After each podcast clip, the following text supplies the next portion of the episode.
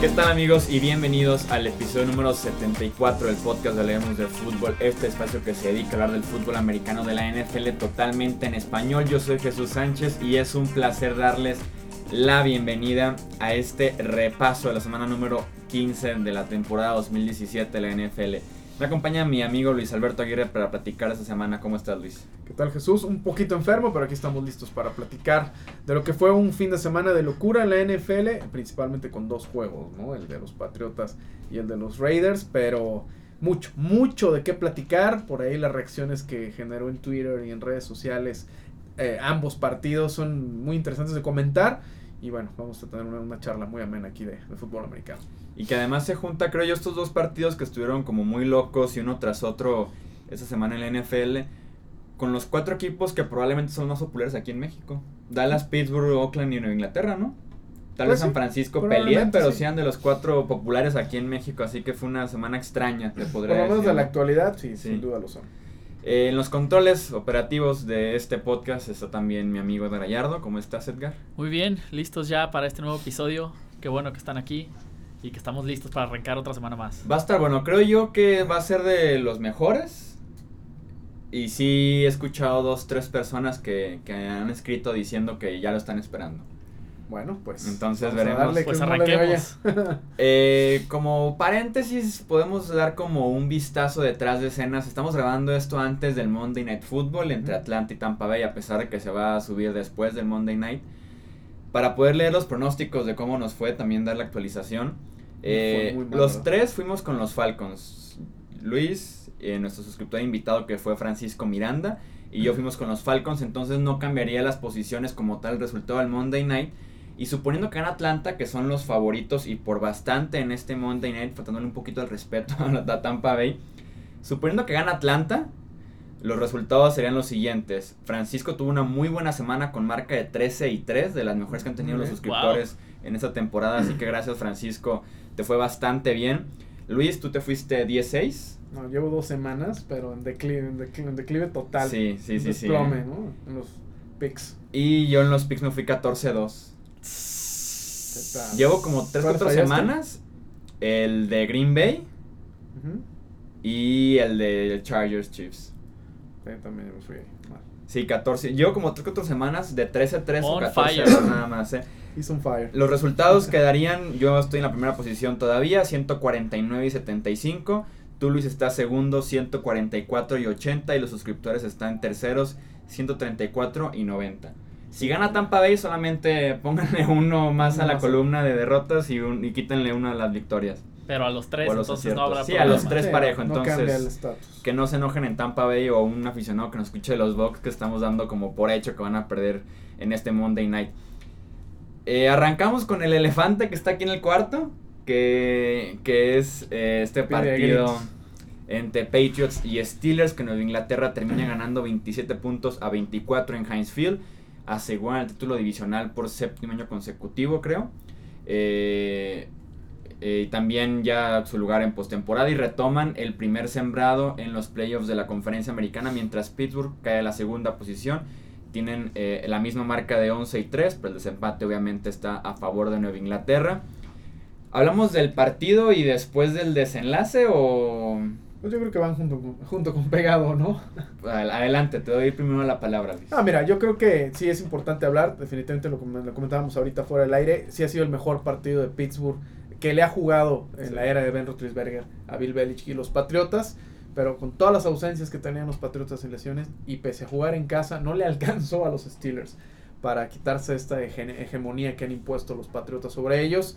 Fue un gran partido, la verdad es que fue muy tenso, hubo grandes jugadas, una lástima la lesión de Antonio Brown, pero definitivamente, eh, aunque soy enemigo de decir que el partido se decide por una jugada, porque siempre hay cosas que dejas de hacer Sí, ¿no? en el transcurso de 60 minutos efectivos que tiene un partido, definitivamente sí va a quedar marcada por dos eh, acciones, ¿no? Por supuesto la, el touchdown que después fue eh, catalogado como un pase incompleto y por supuesto el pase incompleto, el pase interceptado de Ben Roethlisberger para terminar el juego, ¿no? Esas son las dos jugadas claves, pero hay mucho de qué platicar y yo me quedo con la, la actuación de, de, Gronkowski, Sí. que realmente jugó El fenomenal. mejor a la cerrada en la historia de la NFL. Yo no sé si sea en la historia, pero ahí va. O sea, por lo menos en. Es como cuando digo que Aaron Rodgers es el mejor coreback en la historia de la NFL. En números no, en campeonatos, Bueno, en vamos historia. poniendo lo que es el prototipo ideal sí, o de lo que debe de ser un Más talento, cerrada. más talento que esto Es no ha existido. Sí, es brutal, porque bloquea, hace buenas rutas y aparte las manos que tiene. Generalmente cuando ves jugadores así de altos, de fuertes, son un poco más torpes con las manos. Pero el señor parece que atrapa las, las bolas como cirujano, entonces realmente es un fuera de serie y ayer hizo trizas al perímetro de los eh, aceleradores de Pittsburgh, que nunca ajustaron, sobre todo en el cuarto periodo, y para mí eso le costó más el juego a Pittsburgh que lo que pasó después, porque lo tenían controlado, ¿no? Sí, fueron nueve recepciones para 168 yardas de Gronkowski. Creo que fueron cuatro en- nada más en la última, ofensiva. en la última ofensiva, incluyendo la conversión de dos puntos. Entonces, como bien dices, nunca hicieron ajustes. En cuanto inició la serie ofensiva, yo le dije con quienes está viendo el partido, van a ir con Gronkowski el 90% de los pases. Así fue desde un inicio. Sean Davis, que el- incluso lo mencionamos el podcast antepasado, eh, que era como la papa en la defensiva de los Steelers y que iba a tener problemas cubriendo a Gronkowski, se da el caso, él mismo deja caer una intercepción que iba, iba a terminar con el partido Sí, claro, prácticamente. sentenciaba el juego. Entonces, ahí fue el problema y Pittsburgh nunca hizo nada para ayudarlo. Ahí está el, el gran primer pecado de los Steelers, que como bien dices, jugaron muy bien todo el partido. Pero cuando llegó la hora buena, pesó más que nunca la ausencia de Antonio Brown, que ya sabemos que se pierde el resto de la temporada regular, estaría de regreso para la postemporada. Porque cualquier tercera oportunidad que tenía Pittsburgh no podían convertir cuando no estaban teniendo tantos problemas para convertirlos en lo que iba del juego. Y cuando la situación era de mayor apremio fue cuando Mike Tomlin y en general todo el equipo y el staff de Pittsburgh se vio mal comparado con el staff que estaba en la otra lateral, en la lateral de enfrente, al no hacer ese ajuste, al no cumplir eh, en el momento más importante, al no seguir corriendo bien el balón con Le'Veon Bell, entre más pasaba el tiempo menos lo estaban utilizando, con todo y que en, total fueron 143 yardas por tierra de los Steelers, entonces hubo una serie de errores que tal vez se hubieran borrado si no hubiera pasado todo lo loco que se vivió en esa última en esas últim- últimas acciones en la zona de anotación de Nueva Inglaterra y que terminan marcando al final de cuentas el partido que yo, yo te decía se me hace muy parecido al Super Bowl 49 frente a los Seahawks en el que Nueva Inglaterra batalla todo el partido para retomar la ventaja finalmente la tienen se las iban a quitar como en dos tres jugadas y al final entre aciertos de ellos Y una mala decisión. de- malas decisiones del equipo rival, ganas el partido de manera cardíaca, que han sido varias para ya para Nueva Inglaterra este año. Nada Sí, más. entre las tres conclusiones que yo hago de un, de un juego como este es, uno, los Patriotas tienen un pacto con el diablo, yo no sé cómo le hacen, pero es increíble que saquen este tipo de partidos constantemente, ¿no? Dos Super Bowls incluidos. Ben Roethlisberger no puede equivocarse de esa manera, se vio, con, se vio muy mal, realmente no puedes, no esperas que un All Pro, que un jugador que va al Salón de la Fama, que ha ganado Super Bowls, cometa un error de ese tamaño, ¿no? Sí. Y mi otra conclusión es que Nueva Inglaterra tiene el camino libre a, no puedo decir que fácil, porque es la NFL, pero de que tiene el camino libre a, a su sexto anillo de supertazón, creo que lo tiene ya. Platicando de la secuencia final esas últimas tres jugadas de los Steelers. La bueno, antes de eso, platicamos antes de, de ponerle ahora sí que grabar al podcast. eh, no te pueden alcanzar si eres Juju Smith Schuster. Sí, no, Está bien, le llevaba, llevaba como 80 yardas corriendo, pero es la semana 15, tienes 21 años, eres incluso el, el jugador más joven de toda la NFL. No te pueden alcanzar con la condición física que ya debes de tener para correr unas últimas 80 yardas, aunque sea el último cuarto. No, Es, es difícil, no estamos ahí y yo Sí, no corro sí. ni 20 ahorita, pero no te pueden alcanzar, me da de verdad esa impresión. Y ya pasando al- a la recepción de Jesse James, la regla, porque muchos decían que era un robo o que era muy polémica la decisión. La- la- lo polémico es la regla. Sí, claro. la Totalmente decisión fue la correcta. Ese pase es incompleto porque Jesse James no termina el proceso de la recepción. Nunca se establece como un corredor. Entonces tampoco cuenta esta regla de que cruzó el plano, se acaba la jugada. porque no? Eso No, aplica para los corredores. Exacto. Jesse James no se había establecido como corredor, no completa el proceso de la recepción porque pierde el control del balón y sí lo recupera, pero ya que el balón había pegado con el piso, pase incompleto. Duele y ese tipo de reglas y sí es confuso y sí tal vez es injusto, Pero el domingo por la noche en Pittsburgh estuvo bien marcado ese, esa decisión. Sí, de hecho, este, este tipo de jugadas genera mucha también, además de polémica, por supuesto, mucha incomodidad eh, en aficionados, incluso no nada más del, del, equipo afectado, en este caso los héroes de Pittsburgh, pero también muestra mucha ignorancia que hay de la gente en, sí. en el juego. Yo estuve leyendo una gran cantidad de tweets y de comentarios en redes sociales que se han vuelto como el, el, el, el mosaico ideal, ¿no? Para expresar tus frustraciones, ¿no? El escaparate para para poder decir todo lo que, lo que no te gusta de algo. Eh, de entrada... Lo y no los culpo porque es difícil entender la regla. Estoy de acuerdo, pero por ejemplo había gente que decía es que el, el suelo no puede ocasionar un fumble. A ver, sí, no, no, el no. suelo claro que puede ocasionar un fumble siempre y cuando no te toque un defensivo. Si tú vas corriendo y te caes y, se, y tocas el suelo y la pelota se va, es un fumble. Sí. No todo el camino. Entonces de entrada hay un poco de ignorancia. Alguien también ponía, es que ya estaban las rodillas en el piso. No, espérame, no es fútbol colegial. Uh -huh. En las reglas de NCAA en las reglas de fútbol infantil, claro, si haces down, ahí termina la jugada. Aquí nadie lo había tocado, el señor se podía levantar y correr y anotar, entonces tampoco aplica lo de las rodillas. Entonces también hay mucho desconocimiento del reglamento por parte de algunos aficionados y explotan. Tres, es que los oficiales están a favor. Bueno, de, lamento decirles que el que los aficionados estén, el que los oficiales estén viendo en el campo la repetición y todo, es básicamente para comentarlo, pero la decisión se toma en Nueva York. Sí. Los oficiales nada tienen que ver a la hora de tomar las decisiones. Y pues sí, está ahí la tableta de Microsoft y todo. Bueno, también es un patrocinio, por supuesto. Este, las decisiones se toman en las oficinas, ¿no? Se toman donde tienen el doble de monitores, donde tienen todo el tiempo del mundo, una repetición y otra. Y liberan de toda presión a los oficiales. Entonces, tampoco es que los oficiales estén a favor de los patriotas, ¿no? Entonces, es otro punto. Y lo que mencionabas es cierto, la regla es odiosa. El gran problema de esta regla es que eh, no hay continuidad, ¿no? En unos partidos la llaman de una forma, en otros partidos la llaman de otra. Yo he visto jugadores que dan tres pasos con el balón. Y ahí sí, bueno, si eso ya no es ser un corredor, yo no sé qué diablos va a ser un corredor. Uh -huh. Entonces, definitivamente el problema es la regla, no el que se haya aplicado ayer en Pittsburgh. Y estoy totalmente de acuerdo. Yo sé que hay muchos haters de los Patriotas, pero la realidad es que estuvo bien marcada en el espíritu de la regla, como está establecido en el reglamento de la NFL el corredor no tuvo posesión, bueno, el receptor no tuvo posesión del, del, del balón, no completó el proceso que tiene que incluir cuando llegas a tocar el, el, el, el, pasto, soltó la pelota y ni hablar. Eso por un lado, ¿no? Y que, y que el gran problema es que Jesse James, al igual que Des Bryant hace dos años, se estiran. Si tiene el balón en las manos y lo, lo asegura en el pecho, se los juro que no lo suelta. Pero como se quiere estirar por, el, por llegar al touchdown, Ahí es el problema y si lo proyectas tú, el tiempo que tardan en tocarlo, iba a llegar bien con el balón en el pecho. Se giraba. Girando, y iba a notar. Y lo, lo mencionaba, escuchaba yo un podcast que se llama Jim Street, que es de The Ringer, que lo conduce Michael Lombardi, que uh -huh. fue ex directivo de los Pats y, y, de, y, los sí, de, los Browns, y sí, siendo muy cercano a Nueva Inglaterra. Y dice, por lo mismo Bill Belichick habla con sus receptores, alas cerradas y corredores, y dice, tienen prohibido el estirarse para llegar a de anotación porque le pasó a Des Bryant y le pasó a Jesse James, mejor asegura la recepción y después ves si te estiras ya en el campo, si ruedas, como bien dices, pero dice, tiene prohibido un receptor en Nueva Inglaterra porque si no lo van a sentar, el estirarse cuando ni siquiera completó la recepción porque obviamente es más difícil mantener la posesión con el balón en las manos a tenerlo ya en el pecho con los dos brazos es protegiéndolo. Que es, el, es el equivalente a cuando a veces te llega la pelota y ya estás volteando para querer correr cuando todavía la tienes y se te cae. Sí. Es algo muy similar, ¿no? Pero sí, yo creo que sí debe de quedar bien claro, aunque duela a los aficionados de Pittsburgh o a los Patriot haters, y yo no soy un aficionado a los héroes de Pittsburgh, realmente estuvo bien marcado. Fue un error más de la ala cerrada que no se quedó con esa pelota. Y bueno, pues ni hablar, ¿no? Lo que habrá que cuestionarle a la liga es cómo diablos van a hacer para que esto no siga confundiendo a los aficionados, para que no siga provocando tanta molestia. Una regla que sí me parece absurda, que tiene unas, muchas interpretaciones distintas, ¿no? En, en, uh -huh. en el juego de la NFL. Pero bueno, por lo pronto creo que no hay polémica.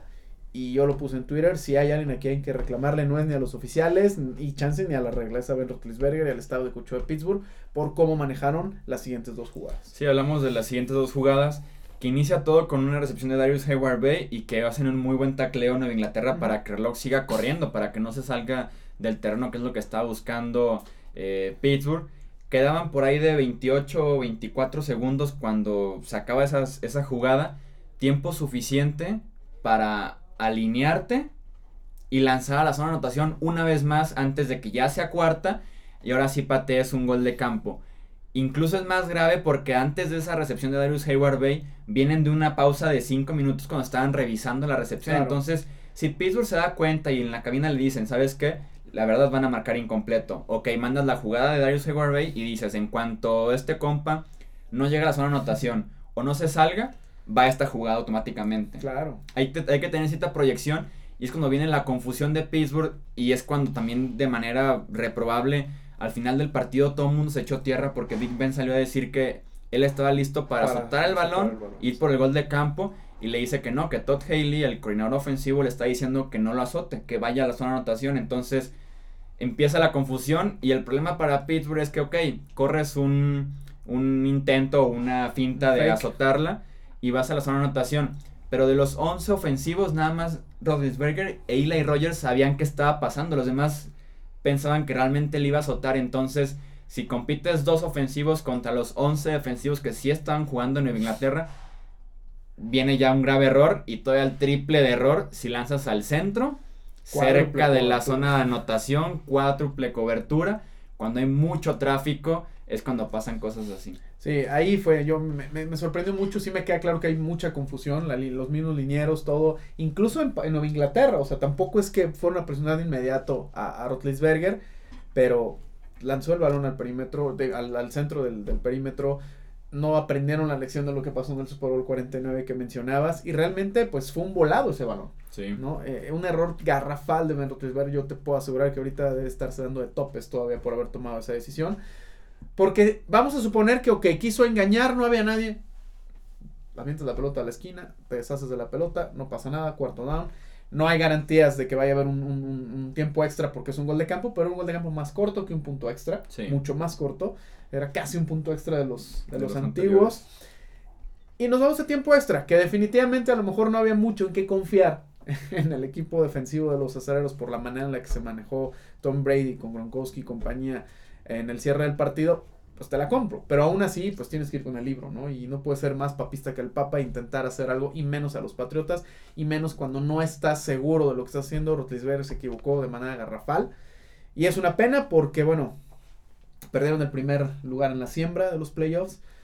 Todavía pueden perder el segundo porque Jacksonville está súper encendido. Tiene el desempate en su contra Pittsburgh tanto con Nueva Inglaterra como con Jacksonville. Exacto. Entonces, si Pittsburgh pierde un juego más y Jacksonville ya no pierde, cuidado, ¿eh? Porque entonces los Jaguares se quedan con el segundo de- en la siembra. Y que se ve complicado con los Steelers porque tienen Houston y Cleveland en sus últimos partidos. Claro, y lo mismo los Pats, por eso digo que tienen asegurado prácticamente el primer lugar, porque van contra Buffalo, aunque esté perdiendo, aunque esté peleando todavía playoffs Sí. los Bills, eh, sabemos que no lo van a Son en Boston los dos y el último es contra los Jets ni el de otro Bryce contra los Jets, ¿no? Entonces, creo yo que fue un gran, gran triunfo. No le resto, pero ni tantito mérito a los Patriotas, porque una vez más se demuestra el genio que es Bill Belichick, la frialdad que tiene Tom Brady, y que están, como lo mencionamos hace rato, hechos para los grandes momentos, ¿no? También han tenido los suyos. A, ver, a veces Bill Belichick se vuelve loco. Mencionaba yo el partido de Denver de la final de hace dos años, ¿no? Donde debió haber pateado goles de campo y constantemente se la jugó en cuarta. No son perfectos, tienen errores, pero realmente parecen hechos para este tipo de situaciones.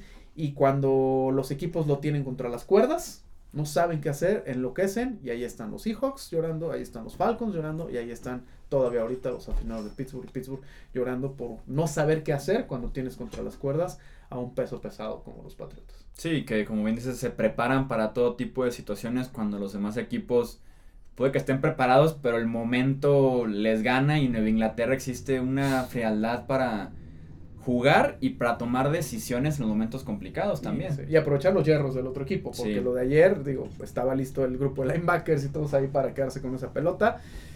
Y bueno, pues a ver en qué, a ver, a ver en qué acaba esta situación. Vamos a ver si en abril eh, los comités de dueños que se juntan platican sobre esta regla, porque hubo una jugada ho- eh, ayer también en el Green Bay Carolina que dices, eso no puede ser atrapada, caray. La marcaron como. No, y hubo otra el sábado, un touchdown de Detroit que se queda, aunque porque el receptor pone los dedos de la mano adentro y luego pone el resto de la mano afuera y dicen que sí es recepción.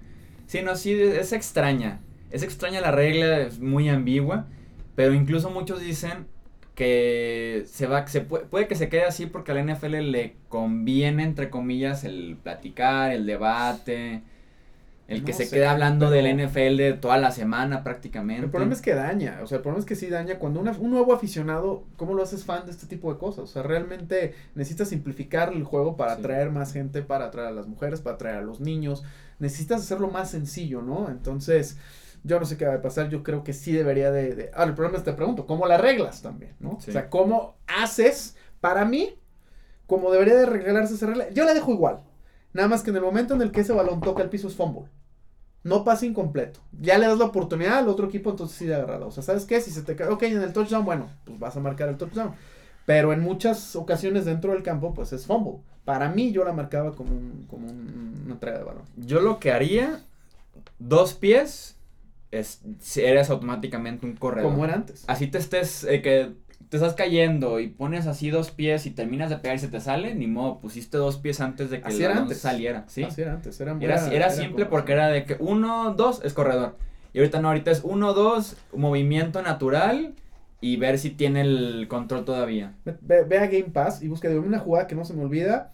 eh, Broncos Bills, un pase a Emmanuel Sanders, un largo de Trevor Simeon, que lo atrapa, da tres pasos y se cae. En todo caso de haberse marcado, fue la marcaron como pase incompleto después de haber dado tres pasos con el balón. Entonces, el problema es la regla.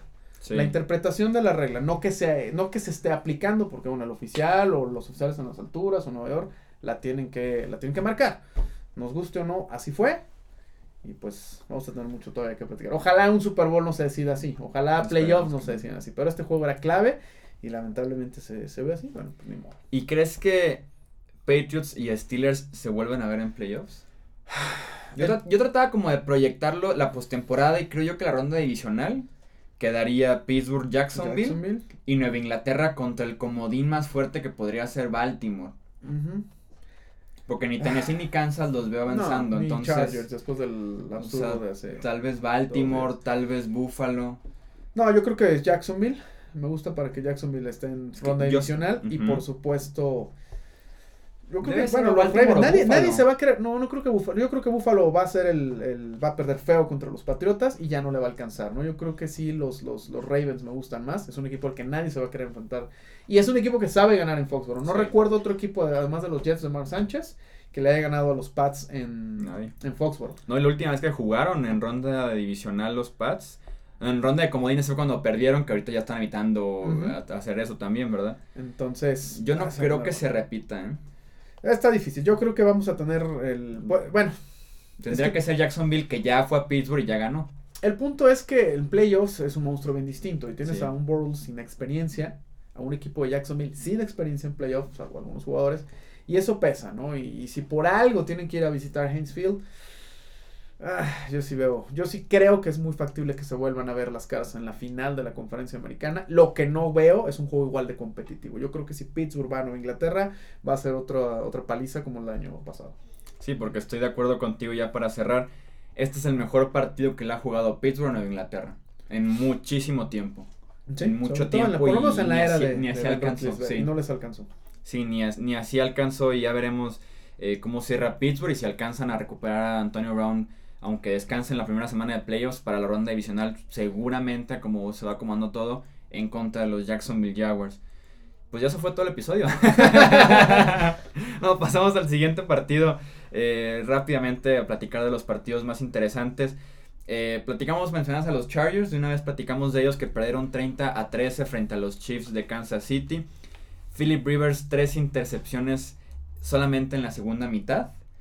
Y los Chargers hicieron un Chargers. Sí, y aquí lo decíamos sí, sí. cada semana en la previa, decíamos Chargers, no hagan un Chargers, ganen el partido. Y llegó el Chargers, tenía que pasar en algún punto. Lo evitaron en contra de Cleveland, lo evitaron en contra de Buffalo.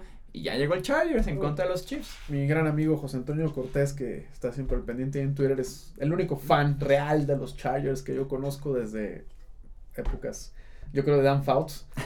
Había un coreback niños que se llamaba Dan Fouts. bueno, en los mon- el 70s y montañés. 80s, el montañés que nunca puede llegar al Super Bowl, pero que era una gran, una super estrella en la NFL. Eh, y lo mencionamos en Twitter. Yo le dije, mientras los Chargers no se acuerden que son los Chargers, los veo incluso en la final de conferencia. Y él me decía, el problema es que yo veo que se van a acordar antes. El problema es que yo creo que ninguno de los dos pensamos que se iban a acordar que eran los Chargers algunas horas después. ¿no? Sí. Entonces, Sí, fueron, no, no mal recuerdo, tres o cuatro ofensivas seguidas entregando la pelota. Y ahí se echó a perder el juego. Le hicieron la chamba mucho más fácil a Kansas City, que sigue sin ser la octava maravilla, pero no entregaron la pelota. Corrieron un poquito más la bola y bueno, se, se volvieron a los orígenes del, del año, de principios de año. Sí. Y ahí están, a punto de llevarse el oeste, el mediocre oeste de la conferencia americana. Sí, así es. Queda con marca de 8-6 los Chiefs. Los Chargers 7-7 estaban empatados. Quien ganara este partido tomó el liderato. Son los Chiefs. Que como bien dices, corrieron muy bien el balón con Kareem Hunt. Ya lleva dos semanas corriendo bien otra vez el novato. Después de estar dos meses apagadón. Ya está retomando ese ritmo. Y Tyreek Hill que te hace un touchdown de 64 yardas. Probablemente el touchdown más sencillo que vaya a anotar Tyreek Hill. también, es Sin que lo tocaran, en cobertura, Cobertura hombre, hombre, hombre, el hombre más, los más rápidos de la NFL contra un esquinero. eh, Sí, no, sin safety facilito. atrás. Facilito ese touchdown O sea, y que selló en el cuanto triunfo. arrancaron ya le sacaba dos yardas, ¿no? O sea, Sí, los Chargers se equivocaron feo en esa, en esa ofensiva. Y Philip Rivers sí lanzó tres intercepciones muy feas también. ¿eh? sí, es lo malo. Por eso yo no, nunca pongo a Philip Rivers. Philip Rivers es un coreback con capacidad de ser una estrella. Bueno, es una estrella de la NFL, pero no es un coreback de super estrella, no es una élite, no es el top 5 de corebacks. Sí. Perdón, y lo vuelvo a demostrar ahí. Y hablando de tres intercepciones, pues hablemos de las de Aaron Rodgers. Ya platicábamos de las tres Sí, intercepciones de Philip Rivers. Ahora vamos a, a Charlotte, donde los Panthers ganaron 31 puntos a 24, con Aaron Rodgers lanzando tres intercepciones en su primer juego después de estar dos meses fuera por una fractura de clavícula, que requirió de operación, que requirió de 14 clavos, aún así regresó dos meses después. Y me queda clarísimo que no estaba al 100% Aaron Rodgers. Él acostumbrado a lanzar de diferentes posiciones, brincando, corriendo para un lado, para el otro, porque es Aaron Rodgers y puede hacer cualquier pase. Los intentó esta vez también, pero como no tenía la fuerza, en las tres intercepciones se queda corto, Corto, sí. y le da la oportunidad al esquinero de que se quede con el robo de balón. Sí, era, era notorio que no estaba cómodo, ¿no? Al Ujú. 100%. A lo mejor, vamos a poner que sí estaba al 100 físicamente, pero también mental. Sí. O sea, después de esa cirugía, tú sabes que estás a un golpe de, de salir del partido eh, más expuesto, más vulnerable. Eh, sí se le vio incómodo. La línea ofensiva hizo más o menos bien la chamba, pero sí, definitivamente, aparte se enfrentó a una defensiva bastante competitiva en un ambiente hostil.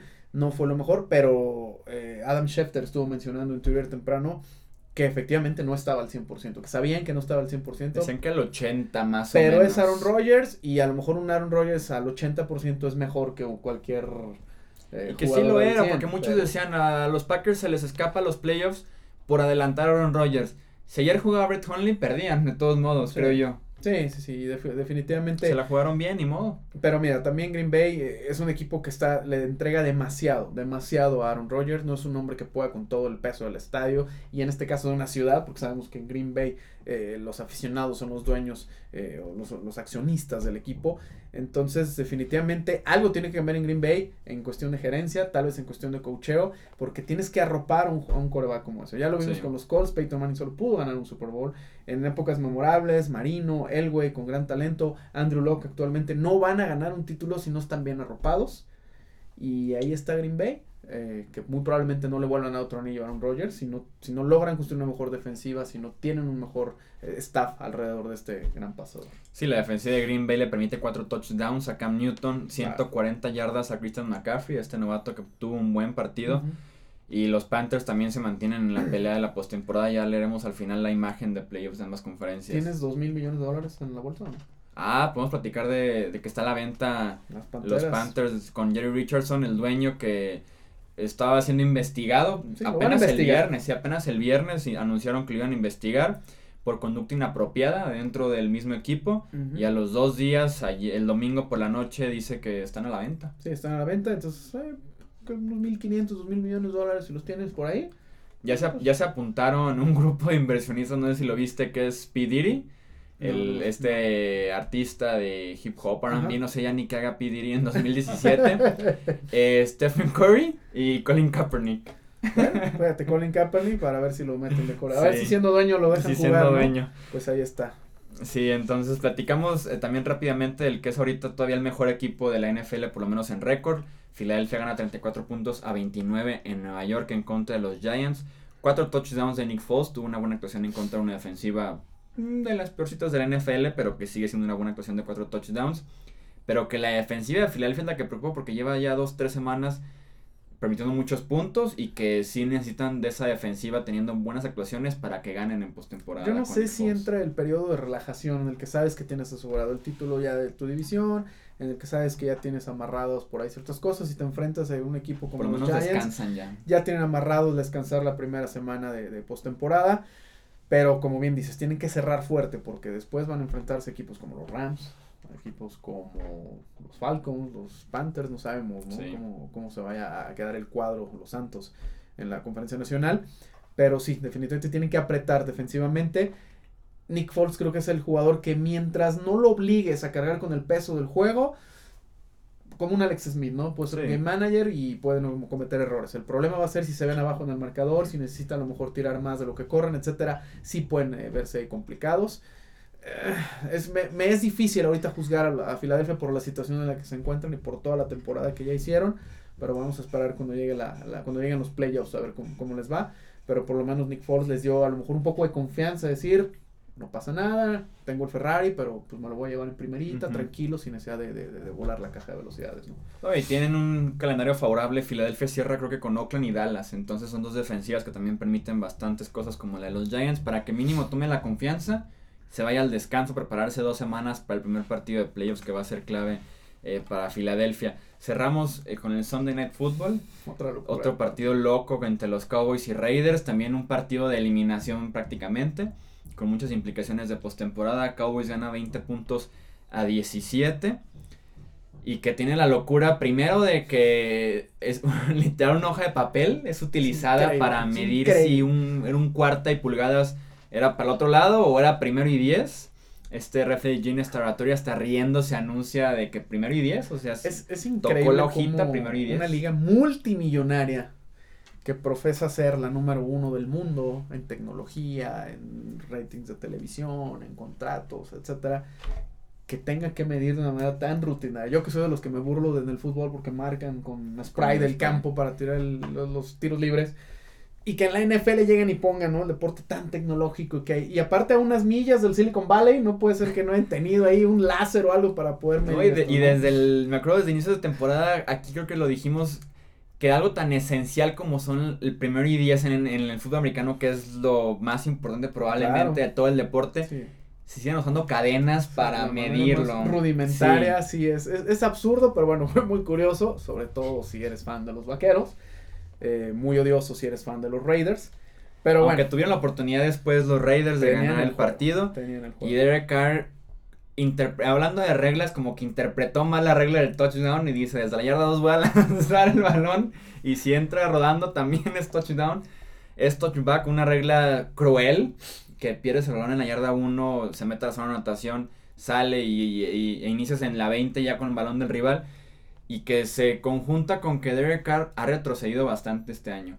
Sí, yo no sé si la lesión del año pasado lo hizo mentalmente perderse un poco. La lesión de incluso de este año, la espalda. También se volvió a lesionar la espalda en el juego contra Denver, en el primero. Entonces, sí, definitivamente, pero fue una debacle total de Oakland, Sí. porque yo los puse como candidatos al Super Bowl. Recordar los picks de, de, de principio de temporada, yo los ponía con los Seahawks, que también apestaron. eh, los tenía como candidatos, ¿no? Número uno para, para llegar a la post- al juego por el título de la NFL. Y ni siquiera van a llegar a postemporada. Entonces, Sí, sí, es un retroceso. feo. Pero no me extraña, lo hemos platicado muchas veces. A mí no me, no me encanta Jack del Río. Realmente siento que está muy, como lo llaman en inglés, muy overrated, muy sobrevaluado. A mí no me gusta Jack del Río y ahí está la muestra. Tiene un equipo talentoso, sobre todo a la ofensiva. La defensa no le arregló nada. Su eso que es defensivo, ¿eh? Bajó. Marcel Lynch ha tenido destellos, pero no fue ni remotamente lo que pudieron haber pensado un corredor de, de, de, de ese, de ese estilo, de ese potencial. Pero no, definitivamente decepción los Raiders y volvieron a ser los Raiders y a ver cuánto les toma volver a salir. ¿no? Yo no sé si Jack del Río se vaya a quedar o no, pienso que sí, pero no es lo mejor que le puede pasar a esta franquicia de cara a una mudanza que van a tener en un par de años, porque donde lleguen como un equipo de 3-13, yo quiero ver, por más que sea nuevo equipo en Las Vegas, quién va a ir, ¿no? Sí, Jack del Río debe ser de esas decisiones muy cerradas al final de la temporada, el famoso Black Hot Monday. Está en el hot seat y sí, exacto. Sí, veremos si deciden retenerlo un año más para darle esa continuidad en la que podría ser el último año en, en Oakland. Tienen la opción de 2019 de jugarlo en un sitio temporal en Las Vegas o mantenerse en Oakland. Entonces, a ver qué decisión toman con Jack del Río, porque si este equipo retrocedió, fue el que se quedó más corto de las expectativas probablemente, porque si hablábamos de ellos como número uno en la americana o número dos para el Super Bowl y si se van a quedar fuera en la peor división de la NFL además. Sí, así es. Y si Derek Carr retrocedió todo, parece que lo que avanzó el año pasado lo retrocedió este desafortunadamente para, para los aficionados de los Oakland Raiders. Eh, repasamos ya para cerrar la imagen de los playoffs. Claro. Cómo, cómo pinta en la conferencia americana. Nueva Inglaterra es primero con marca de 11 y 3. Pittsburgh es segundo, misma marca de 11 y 3 con el desempate obviamente en contra. Los Jaguars son terceros con récord de 10 y 4. Los Jaguars ya aseguraron por lo menos lugar en los playoffs, ya sea como el comodín o la próxima semana ya como campeones de la división, pero ya están en, play- en playoffs por primera vez desde 2007. 2007. Y los Chiefs son ahorita el cuarto sembrado con marca de 8 y 6. Los Titans, decepcionantes, perdieron contra San Francisco, se mantienen como el quinto sembrado, como primer comodín, con marca de 8 y 6. Y los Bills, que ganaron en contra de Miami, tienen marca de 8 y 6. Buffalo, nada más para mencionar rápidamente la actuación que tuvieron contra Jay Cutler, fueron tres intercepciones y cuatro balones sueltos. Los que tuvo Jay Cutler en contra de la ofensiva de Buffalo. Y en la pelea por el comodín, los Ravens están 8-6 y los Chargers están 7-7. Yo creo que ahí se meten los Ravens, Los Titans, a como están jugando, se van a quedar fuera. ¿crees? Tomaron como el colchoncito de varias victorias Sí, al sí, hilo, sí. Pero creo que se van a Sí, Marcus Mariota ha tenido una baja, ¿no? Sí, Las está últimas jugando cuatro muy mal. semanas Mariota está jugando muy mal. Está lesionado a la rodilla y del tobillo, pero sí el nivel ha sido bajísimo por parte del coreback de los Titans. Entonces en la pelea los Ravens parecen ser el- parece que los más fuertes candidatos al comodín y realmente hacer ruidos que son Ravens y Chargers son, son los que ahorita están afuera, por lo menos. Sí. Sí, Tienen más Bills, posibilidades en teoría, que Titans y Bills. Bills debe perder en contra de los Patriotas la próxima y que le semana. abría la puerta a los Ravens. Le abre la puerta a los Ravens, incluso a los Chargers. No sé cómo fue el, el duelo entre Bills y Chargers.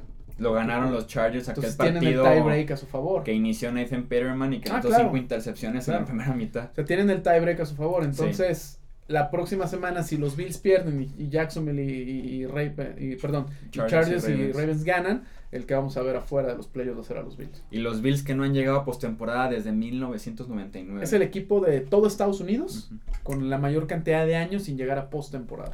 Y estamos hablando de todas las ligas, ¿no? De Sí, todas, todas las las ligas, hockey, NBA y, MLB. grandes ligas, por supuesto, las, las primeras cuatro. Sí, desde el 99 que no llegan los Bills, veremos. Pero sí, sí, van contra Nueva Inglaterra la próxima semana en Foxboro.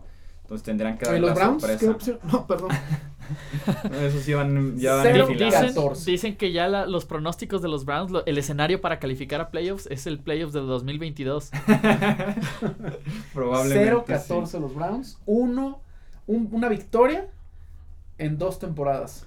Y van, van contra Chicago la próxima semana en Chicago. No, no, no, no, ese juego. Y aquí platicábamos muy seguido los Browns que tenían posibilidades en la última semana contra Pittsburgh si los Steelers no se peleaban nada. Claro. Pero con la derrota ayer de los Steelers iban a jugar con titulares en la última semana porque van a seguir compitiendo con Jacksonville por, Por ser el número segundo. 2. Así que Por número uno. algo los Patriotas se ven sorprendidos.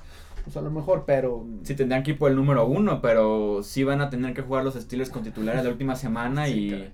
sería victoria asegurada en 0-16. contra de Cleveland. Solamente los Leones, no Del recuerdo 2008. qué, 2008 con 0-16. Bueno, pues estamos a punto de presenciar otra temporada histórica. No, no, no, de verdad, qué, qué tragedia esa, Sí. esa pobre franquicia, ¿no? Y en la conferencia nacional, Filadelfia se mantiene como número uno con marca de 12 y 2.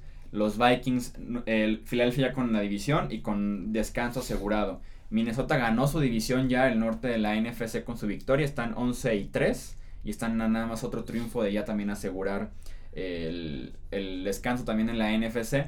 Y aquí es donde inicia lo bonito que tiene esta conferencia. Los Rams son terceros con marca de 10 y 4. Los Saints son, segun- son cuartos con marca de 10 y 4 también. Los Panthers son quintos o el primer comodín con la misma marca de 10 y 4. Y los Falcons son sextos con marca ahorita de 8 y 5. Que debe ser 9-5. Debe ser 9-5 si ganan el Monday Night Football. Además de que los Falcons tienen desempate a su favor contra todos los demás equipos.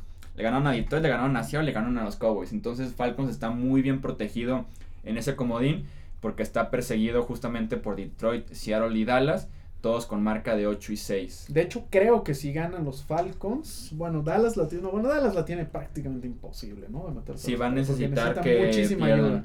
Que Dallas tiene la ventaja planetas de que va en contra de los Seahawks la próxima semana y que tendría el desempate a su favor.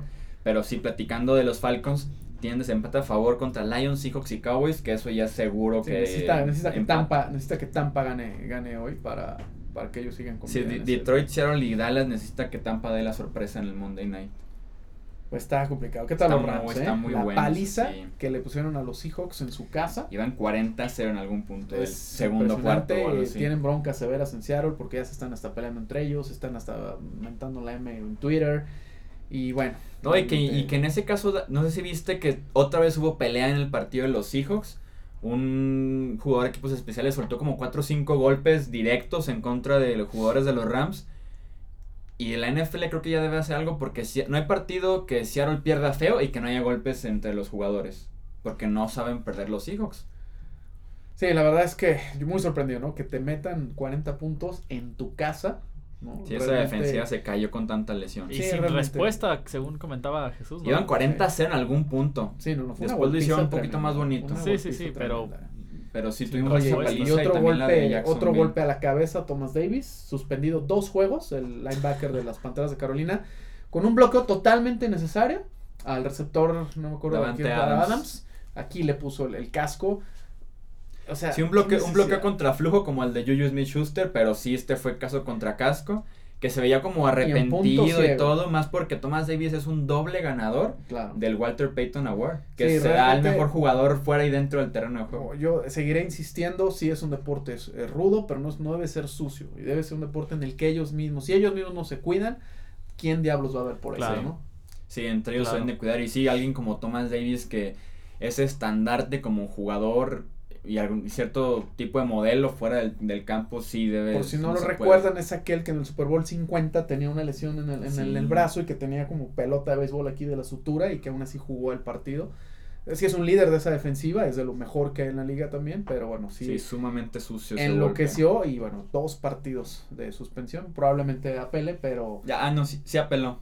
Sí, ya, ya apeló, probablemente se reduce a uno. a uno, pero sí, definitivamente creo que el, en- además de la regla esta de, de las atrapadas, creo que el targeting debe de ser una regla que deben de considerar para la próxima temporada y empezar a expulsar jugadores del, del terreno de juego. Sí, esa, debe, esa regla se debe de adoptar sí o sí la próxima temporada ya en la NFL.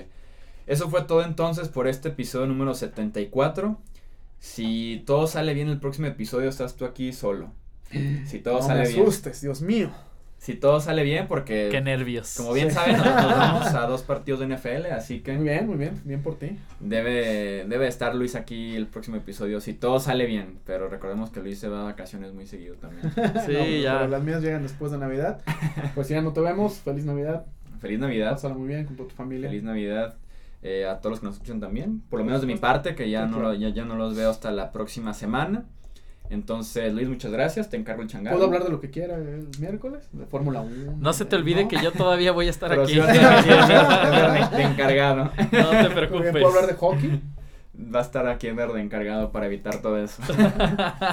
Edgar, muchísimas gracias por estar aquí en la producción. No, gracias a ustedes. Este, que disfrutes los juegos, Jesús, y, y pues feliz Navidad. Ah, por cierto, ¿te acuerdas que mandamos saludos y éxito la semana pasada? Sí, ¿cómo no? Hasta Bogotá. Hasta Sí Bogotá. ganaron millonarios la, la liga. Entonces, Bien. un abrazo a nuestros amigos de Bogotá, Sí. Colombia. Sí, sí, sí, un abrazo. Eso fue todo entonces por el episodio 74 del podcast de Hablemos de Fútbol. Este repaso de la semana número 15 de la temporada 2017 de la NFL.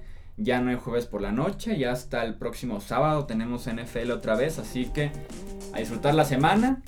Eh, un abrazo para todos y nos escuchamos aquí entonces el próximo episodio. Hasta la hasta luego.